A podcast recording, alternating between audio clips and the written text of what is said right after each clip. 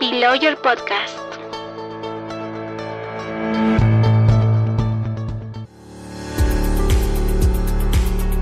Buen día comunidad jurídica, soy Stephanie Chávez.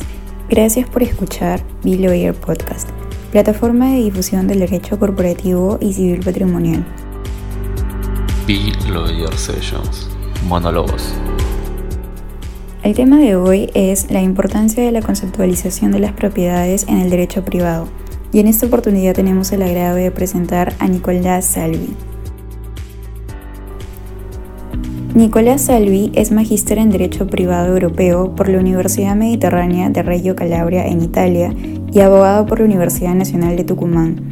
Es docente adscripto en la Cátedra de Filosofía del Derecho de la Universidad Nacional de Tucumán e investigador del Instituto Guioja de la Universidad de Buenos Aires. Asimismo, es miembro de la Asociación Argentina de Filosofía del Derecho e investigador del Instituto de Epistemología de la Universidad Nacional de Tucumán. Ha brindado clases y participado en reuniones científicas en universidades del extranjero, en países como Italia, Polonia y Brasil. Estimados, estimadas, espero que estén bien. Eh, aquí Nicolás Salvi. Lo primero que quiero hacer es darle las gracias al grupo Lawyer por la invitación y sin más pasar a lo que nos compete hoy.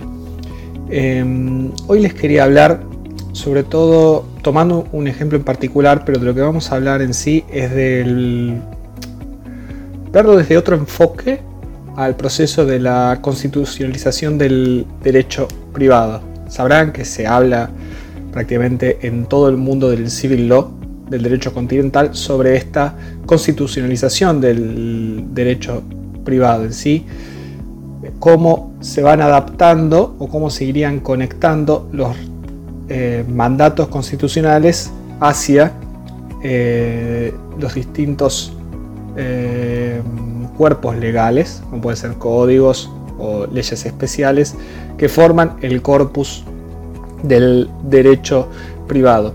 Esto es cierto, tiene una faz fáctica importante, pero normalmente se intenta eh, desde algún punto de la doctrina eh, subyugar al derecho privado y eliminar muchas de sus funciones que al día de hoy continúa teniendo y son de suma importancia en todo el entramado legal.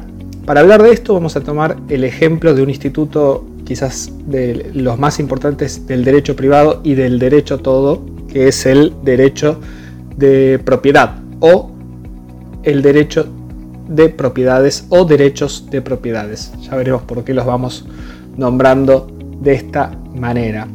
Se sabrá, para hacer un mínimo contexto histórico, que el debate sobre los derechos de propiedades eh, han sido centrales desde que nace la técnica del derecho, es decir, desde el derecho romano, donde tenía algunas notas distintas eh, al derecho de propiedad que conocemos hoy en día, pero no vienen al caso, que luego además cambian en el medioevo y que ante esa eh, civilización posesoria que fue la feudal en Europa, fue que reaccionó la modernidad al establecer el derecho de propiedad que conocemos hoy, ¿no? el derecho absoluto, exclusivo, perpetuo, que tiene eh, los tres atributos, el ius utendi, el ius fruendi y el ius abutendi, que todos habrán estudiado en su momento en derechos reales.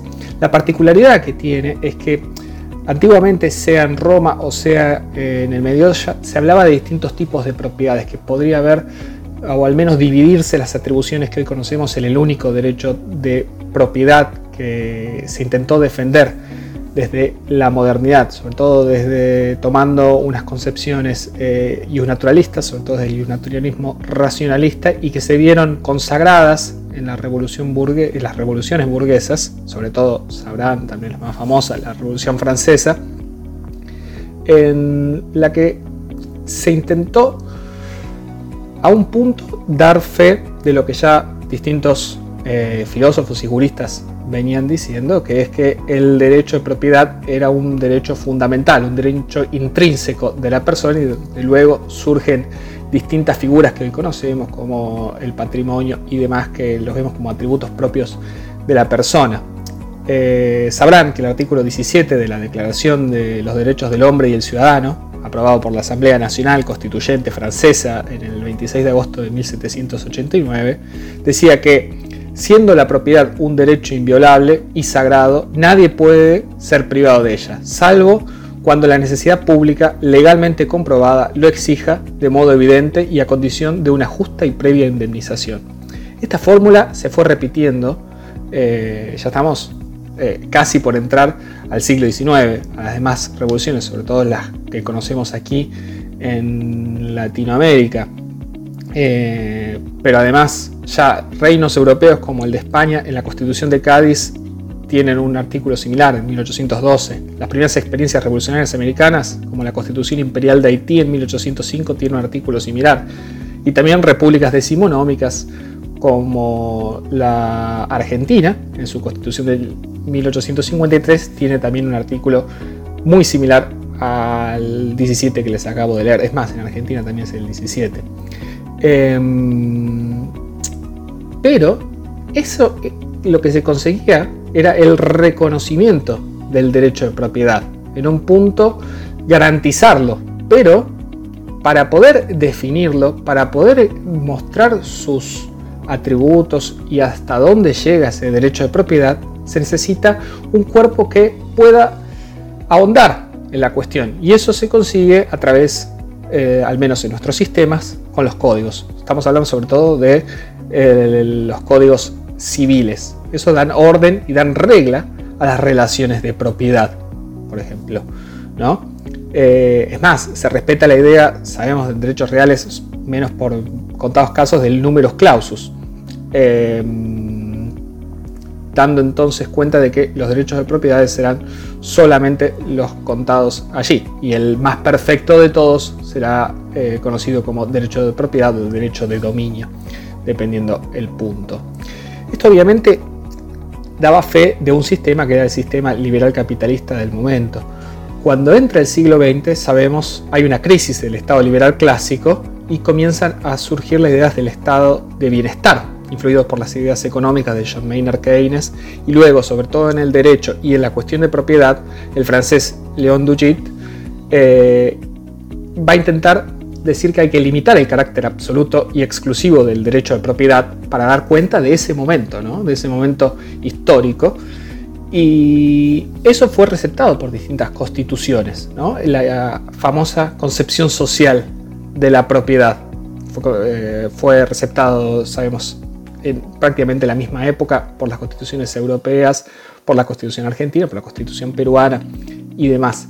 Pero, pero, sin embargo, eh, las nuevas ideas políticos económicas fueron inscritas en estas constituciones, pero la profundización se hizo de nuevo en el Código Civil para dar orden a lo que rige a prácticamente todos los ciudadanos, ¿no? al derecho privado que rige esta relación entre ellos. Eh, se utilizaron obviamente remedios legales.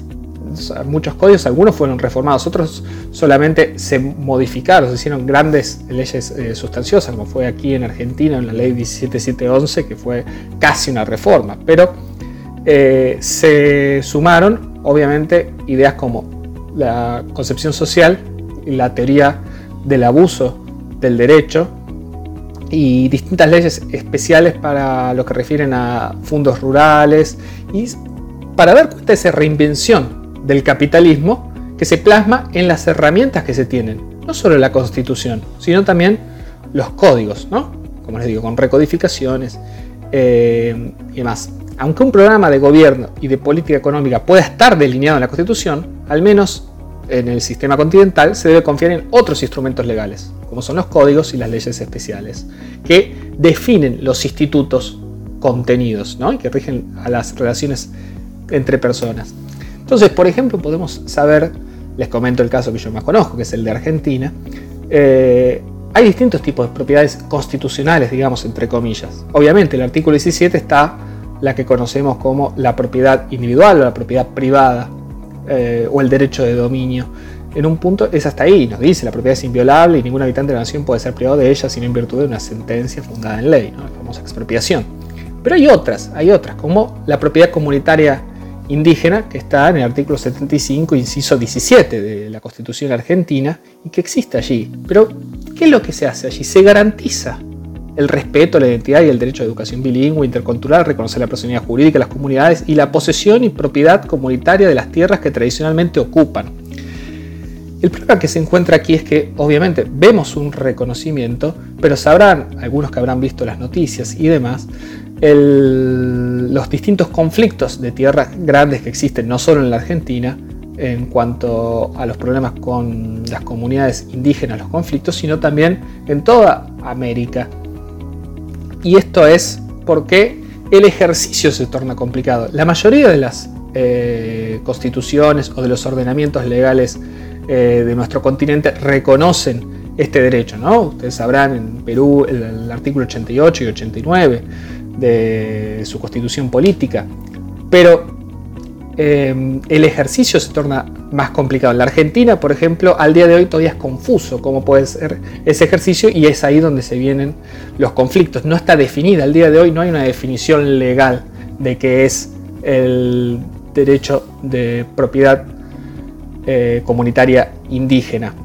Hay distintas doctrinas que lo discuten y demás, ¿no? Sé que en Perú tienen un más vasta, digamos, em, trabajo sobre la cuestión. Sé que eh, está también la ley de comunidades nativas y desarrollo agrario de la selva y de la em, ceja de selva, la ley que declara la necesidad nacional de interés eh, social de deslinde y la titularización del territorio de comunidades campesinas, la ley general de comunidades campesinas, la ley de inversión privada y desarrollo de actividades económicas en la tierra y el territorio nacional de comunidades campesinas y nativas, y, y tantas otras leyes que van sumando a ese reconocimiento que garantiza la Constitución.